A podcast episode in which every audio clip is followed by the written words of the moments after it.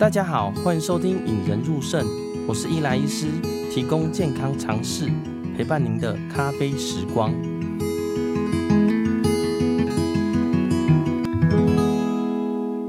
大家好，欢迎收听《引人入胜》，我是伊莱医师，提供健康常识，陪伴您的咖啡时光。今天呢，还是要跟大家来聊聊网友的来信了。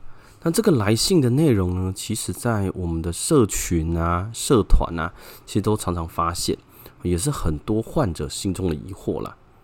那先来帮大家念念他的来信啦。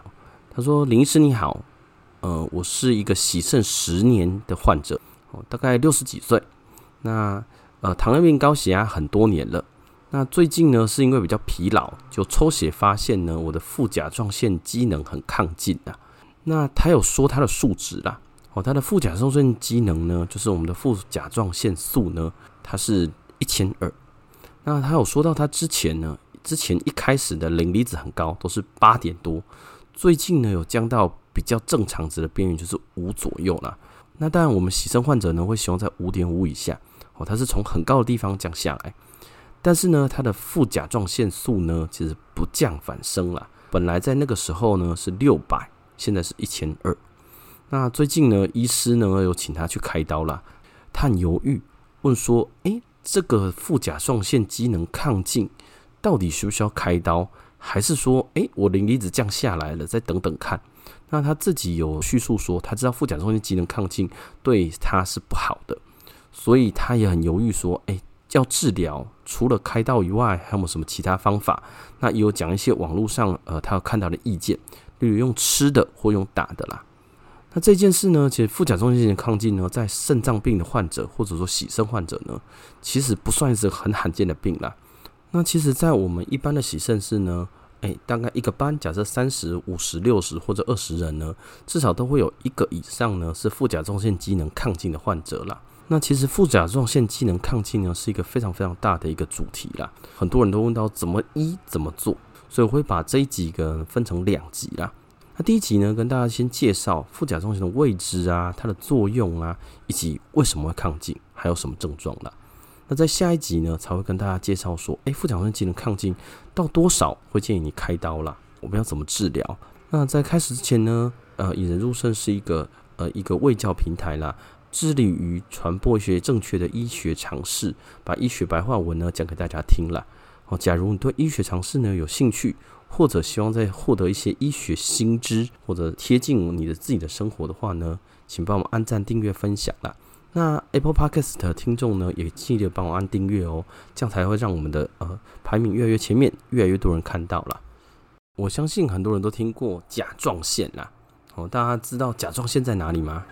诶，对，你的手应该不由自主拿到你的喉咙这边啦。甲状腺呢，就是在我们男生的喉结这一带哦。那喉结下面呢，会有一个叫做甲状软骨啦。那甲状腺其实在甲状软骨那附近。那大家知道副甲状腺在哪里吗？它在副的甲状腺，就是甲状腺旁一点点。一般的副甲状腺呢，大概会有四颗啦，大概是上下左右各四颗。你把自己的手放在自己的喉结下面的甲状软骨上面呢，就是左上左下，右上右下，里头会各一颗。那大家会觉得这一颗呢，是不是很大？哎，其实哈，这个大小只有米粒大小啦。其实你只要放在你的肉眼里面，其实看不大到啦。哦，所以在早期的检查之中呢，很多人会忽略副甲状腺这个位置。像呃，我们父母那一代，很多人在开甲状腺的时候呢，甲状腺呃结节、甲状腺肿瘤在开的时候呢，会不小心把副甲状腺先干掉，哦，最后进而造成一些副甲状腺功能低下啦。那现在呢，当然比比较不会啦，吼，因为大家都知道甲状腺旁边还有个副甲状腺啦。诶、欸，副甲状腺要干嘛？当然是分泌副甲状腺素啦，我觉得副副甲状腺的荷尔蒙啦。那副甲状腺荷尔蒙呢，很多人都知道，诶、欸，它似乎跟我们的骨头有关系。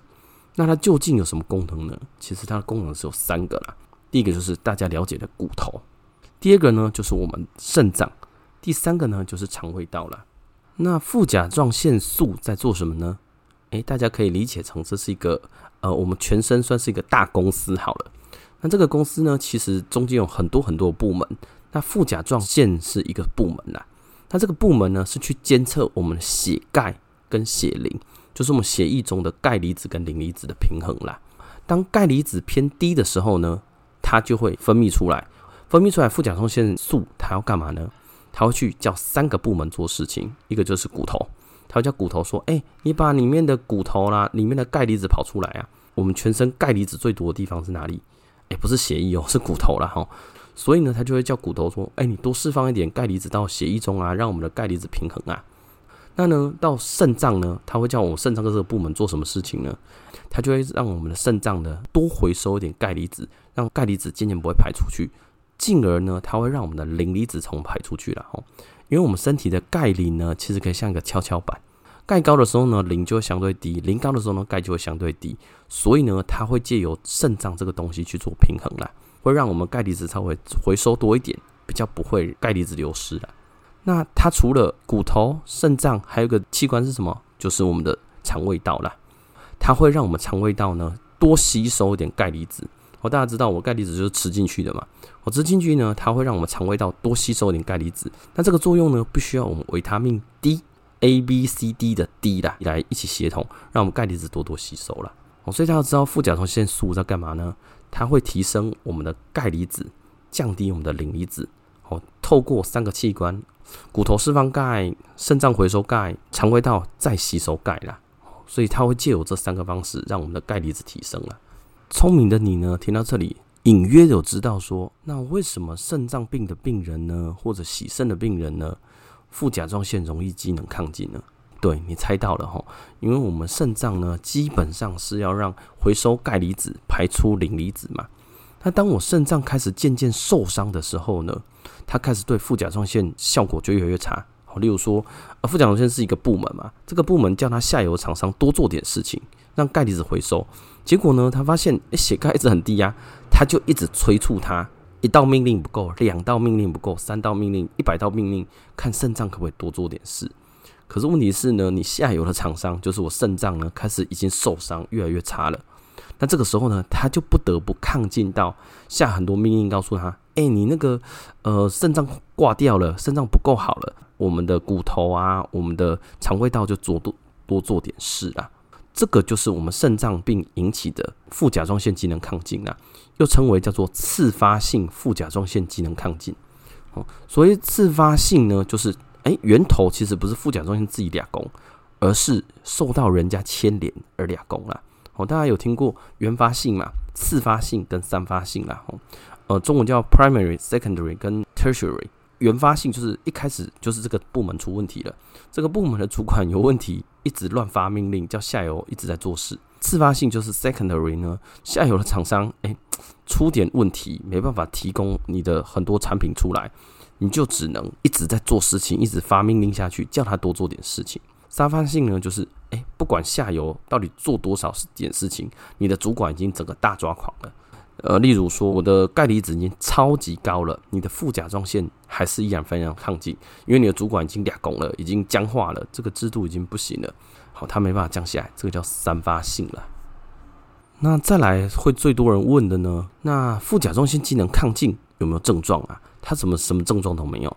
诶，对，他讲对了，副甲状腺机能亢进最常见的就是没有症状。大概有大概八成、六成到八成的患者呢，其实他的症状都不明显。好，大家知道我们洗肾患者呢，很多人就会呃比较疲劳啊，比较嗜睡啊，或心情不好。那这些就刚好会跟副甲状腺机能亢进的症状很像。那副甲状腺机能真的亢进可能会有哪些呢？诶，第一个就是大家会常见的不可名喻的疲劳感，他可能感觉到很疲劳、很无力。好像今天是我录音的时间是礼拜一，礼拜一大家普遍都有上班症候群啊。这种疲劳感就是呃不可名喻的疲劳感。那这个疲劳感一般是会随着你的身体状况好转、工作环境好转而改善的。但是呢，假如你的疲劳感是无论怎样都不可名状，天天都是很嗜睡、很疲劳，就是有可能是副甲状腺机能亢进的症状之一啦。那第二、第三个呢，其实也是很常见的，叫做情绪低落啦。有些甚至会出现到忧郁症的症状啊。好，当然我我们肾脏病哈或者洗肾患者啊，难免有一些忧郁情节出现呐，就是他会对生活觉得，呃，对生活觉得不满意或者不开心。哦，但是呢，这个情绪低落呢，有部分是因为副甲状腺机能亢进而造成的。第三个常见的叫做食欲，就是消化系统了。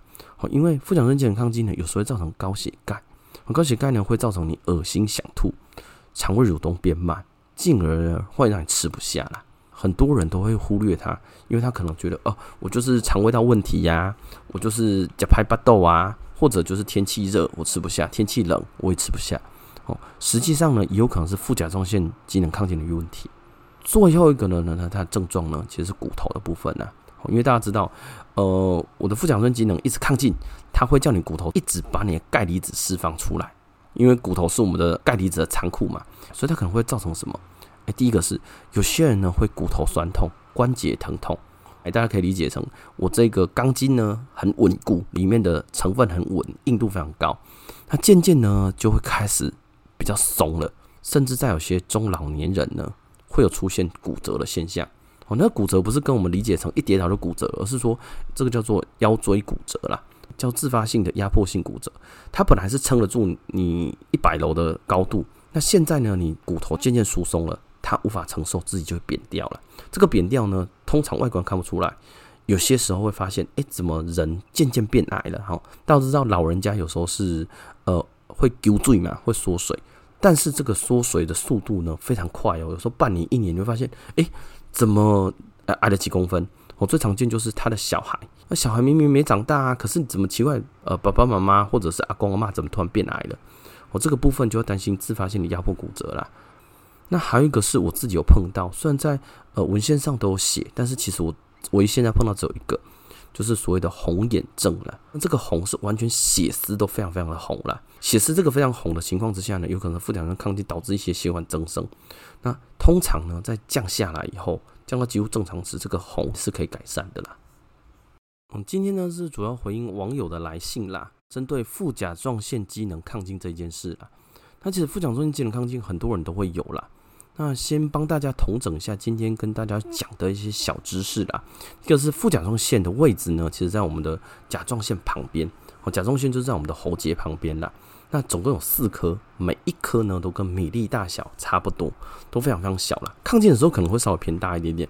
那它作用呢，主要是分泌副甲状腺素啦。那副甲状腺素呢，最中心的作用呢，是让我们的钙离子增加，磷离子下降啊。总合起来呢，会。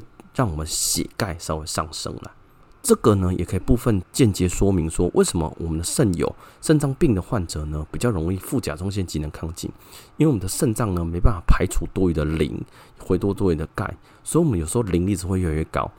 这时候呢，副甲状腺这个部门呢就会开始做很多事情，多分泌一点这个激素，让我们的钙离子稍回升了。那副甲状腺机能亢进呢，有什么症状？哎，最常见就是没有症状了哈。